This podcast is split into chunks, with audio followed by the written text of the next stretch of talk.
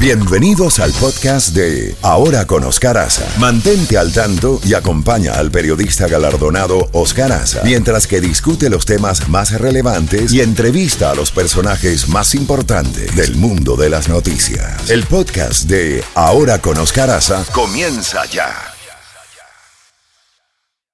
Mom deserves the best, and there's no better place to shop for Mother's Day than Whole Foods Market. They're your destination for unbeatable savings, from premium gifts to show-stopping flowers and irresistible desserts. Start by saving 33% with Prime on all body care and candles. Then get a 15-stem bunch of tulips for just $9.99 each with Prime. Round out Mom's menu with festive rosé, irresistible berry chantilly cake, and more special treats. Come celebrate Mother's Day at Whole Foods Market. Z92, toda la música de los 80, 90 y más. La Z Mañana. Una mañana diferente. Ahora con Oscar Aza. Disfrútala en Z92. Perfecto, ya tenemos a nuestro primer invitado para hablar de otra situación sumamente difícil, sumamente grave, y nos referimos a Ángel Marcelo Rodríguez Pita, economista y consultor privado, colaborador del Observatorio Cubano de Derechos Humanos desde La Habana. Eh, Ángel, eh, gracias eh, por acompañarnos en la mañana de hoy. ¿Cuál es la situación luego del anuncio de este paquetazo que incluía un aumento de un 500% de los combustibles y ayer pues se ha dado marcha atrás, por lo menos a esa parte de la medida? ¿Por qué crees que han desistido por ahora de ese aumento monstruoso de los combustibles? Ángel Marcelo Rodríguez Pita. Buenos días y bienvenido. Adelante. Muy buenos días, Oscar. Muchas gracias por la invitación. Bueno, esta medida realmente eh, de alguna manera no podía ser implementada porque no estaban las condiciones creadas. Eh, todo, el aseguramiento eh, logístico y, y no iba a satisfacer las necesidades de la población, eso hay que decirlo. Luego se ha insistido en ella, eh, pero para nada eh, podía funcionar. Y evidentemente ante un reclamo popular, ante, ante eh, insatisfacciones sociales y ante una crisis que se agudiza constantemente debido a la inflación, el gobierno tuvo que parar la medida. Y esa medida, evidentemente ahora mismo, está parece que detenida, no se sabe ni siquiera cuándo volverá a ponerse sobre la mesa. Y eso es interesante también. Pero eh, como elemento que, que llama la atención en todo esto, es que ellos aseguran que no va a haber paralización de los servicios de venta de combustible a la población. Y hay que tomar ahí y, hacer un análisis, porque evidentemente hoy en día hay una paralización prácticamente de los servicios de, de, venta de combustible a la población. Prácticamente no hay oferta en el mercado, se habla de subsidios al sector privado, pero evidentemente es imposible subsidiar algo que no existe y el sector privado tiene que comprarla en el mercado informal. Esto está generando aumentos de precios. Hoy en día un transportista privado cobra desde aproximadamente de la avenida Bullero, desde Santiago de Las Vegas, hasta el corazón de la ciudad, La Habana Vieja, viene cobrando 300 pesos, que es el valor de, un dólar eh, en el mercado actualmente y de un euro, porque ya se ha disparado nuevamente el proceso inflacionario. Y entonces ahí estamos observando una devaluación de la moneda también. Tenemos un escenario que, está afectando no solo esto, también el, consumo de alimentos, porque esto genera, evidentemente, el traslado de los alimentos importados desde los puertos hasta los puntos de venta, hasta los almacenes y demás, se encarezca. Y, eh, por ejemplo, en el interior del país, muchos productos no los tienen oferta debido a esto, a ese encarecimiento. Es imposible para, para el oriente del país mantener un proceso de transportación desde el puerto de La Habana, desde el puerto de Mariel hacia, eh, dicho sea de paso, las ciudades de Santiago, Holguín, Guantánamo, Granma, eh, y es imposible mantenerlo por el costo de los combustibles que se generó eh, solamente con anunciar la medida. Y ahora, bueno, han parado esto, pero no va a bajar los precios del mercado. No, no hay indicadores de que baje nuevamente el precio del combustible en el mercado informal, ni los precios de los transportistas privados, como tampoco eh, los precios de, todos los alimentos en general que hoy están en la oferta del cubano, pero que son alimentos importados en su totalidad. Ahora Ángel, ¿a qué tú atribuyes el empecinamiento a no tomar medidas aperturistas eh, y hacer prevalecer la ideología, lo ideológico, por encima de la realidad, por encima de lo que esa palabra que inventaron los alemanes de realpolitik. ¿A qué tú atribuyes ese empecinamiento? Y si hay sectores dentro de la dirigencia cubana que estarían de acuerdo con esas aperturas que en el pasado, estando Fidel Castro vivo, le costó mucho a quienes emitieron opiniones en ese sentido, como fue el caso de, Aldana, de Carlos Aldana en su momento. Sí, mira, yo creo que hay, algunas visiones encontradas dentro de la estructura de poder, eh, visiones opuestas que evidentemente eh, buscan, por un lado, la apertura, otros son más conservadores. Lo que sí es cierto es que la generación histórica está dispuesta a conservar eh, todo lo que tiene hasta ahora, todo el poder, pero ocurre algo.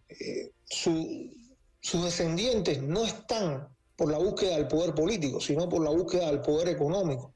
No les interesa por ahora el poder político, aunque se valen del poder político para articularse en el poder. Entonces eso nos está diciendo que el poder, precisamente en Cuba, el poder político, esas, esas personas que tienen esa visión retrógrada, eh, extremadamente conservadora y demás, bueno, esas personas no han encontrado la manera para reproducir eh, su poder dentro del escenario. Apenas lo que hacen es controlar, apretar la soga. Y por otro lado, aquellos que buscan la apertura, eh, por momentos logran algunas medidas, pero evidentemente no contienen ellos el poder político y tienen que esperar, tienen que esperar, esperar, esperar. Y eso también provoca cansancio dentro de la población, provoca también cansancio en ellos. Vemos también una oleada migratoria no solo en la población cubana, sino también en los funcionarios del gobierno que eh, tienen una visión más aperturista y también deciden abandonar eh, el barco del gobierno porque no pueden, no pueden eh, mantenerse en condiciones así. Ahora, se espera que luego de la, de cuestiones naturales de ya la partida de la generación histórica de este mundo, ocurran, eh, se empodere esa visión aperturista. Pero hasta tanto, bueno, nadie sabe ¿no? qué es lo que pueda pasar y de alguna manera todo, todo este contenido que, que, estamos teniendo hoy dentro del escenario cubano está afectando a las familias, no solo del pueblo, está afectando a algunas familias vinculadas a la estructura de poder, que claro, no son la máxima eh, estructura del poder, zonas de cargos intermedios que también deciden abandonar y salirse del escenario porque es muy problemático y no se sabe a dónde pueda llegar la situación de descontrol y de descontento que se está provocando. ¿Cuál es la posición, o por lo menos cuál es la eh, estrategia o táctica eh, inmediata para paliar un poco la crisis, porque hasta ahora lo que hemos visto son declaraciones de tipo político o de tipo ideológico, pero no decisiones pragmáticas para paliar eh, esta grave crisis que enfrenta el pueblo cubano. Bueno, hasta la fecha no hay un programa, eso hay que decirlo. El gobierno cubano no ha presentado un solo programa de medidas para salir y enfrentar la crisis. No existe. Lo que vemos son medidas que intentan solucionar, paliar determinadas situaciones, pero no hay un programa por parte del gobierno cubano. ¿Qué se necesitaría? Bueno, hay que eliminar los excesivos controles eh, del sistema bancario que frenan la movilidad de las divisas dentro del mercado interno. Ese es un elemento importantísimo que habría que, analizar. Habría que ofrecer garantías a los inversores nacionales y extranjeros para que logren alianzas habría que promover una apertura también de la contratación de determinados servicios en el sector estatal por parte de los privados, eh, lograr el trasvase de los profesionales que hoy se emplean eh, por obligación, hay que decirlo, se emplean por obligación en el sector público porque el gobierno cubano no les permite el ejercicio privado. Hay que garantizar ese trasvase hacia el sector privado de los profesionales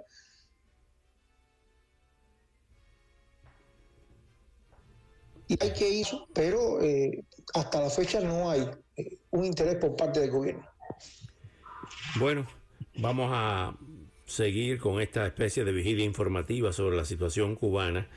Hasta ahora no se han producido eh, protestas populares en, las calles precisamente ante la grave crisis y ante estas medidas. El tema, por ejemplo, de los apagones, el tema del fluido eléctrico que ya eh, empieza a incrementarse, que son situaciones que provocan protestas populares. Esto hasta ahora no se ha producido, ¿no? Bueno, ocurren, vamos a decir, protestas aisladas, familias que salen a las calles. Lo cierto es que eh, la población cubana está buscando la manera de salir de la isla. Muchas personas están buscando la manera de salir de la isla. Muchos no le está yendo bien, eso es una realidad. Y, hay hambre, hay una situación de hambre, hay una crisis alimentaria profunda y se observa eh, en cualquier horario del día personas acudiendo a los basureros para consumir cualquier tipo de desperdicio. Eso es una realidad y, eso, vamos, está, está calando profundo, está, está dañando las capacidades de los recursos humanos. Sabemos que en las escuelas no hay prácticamente maestros, que si usted va a un hospital no hay medicamentos, eh, los médicos prácticamente no quieren trabajar. estamos frente a una crisis que se agudiza y que se espera que incluso en el verano sea más profunda, porque a la medida que pasa el tiempo se deterioran más las condiciones eh, económicos sociales del país. Finalmente, Ángel Marcelo Rodríguez Pita, comparado con el periodo especial, eh, ¿la situación es igual, mejor o peor que el periodo especial en comparación? Mira, eh, en el periodo especial había una crisis profunda económica, pero la sociedad estaba preparada para un cambio. Si la sociedad necesitaba un cambio y estaba lista para hacerlo, no supimos aprovecharlo, evidentemente. Pero hoy en día tenemos una sociedad que no está preparada, una sociedad cansada, agotada, eh, traumada, también hay que decir, enfrentándose a, un proceso de cambio, de transición del modelo económico, que es lo que están haciendo al fin y al cabo. Claro, no estamos hablando de una transición política, estamos hablando del modelo económico, manteniéndose ellos en el poder y reproduciéndose ahí. Eso es lo que buscan. Pero la sociedad no está preparada. Y hay una escasez, por ejemplo, de no solo de alimentos, que lo hubo en el periodo especial, hay una escasez de maestros en las escuelas, de, insumos médicos, de todas las cuestiones, problemas con el transporte.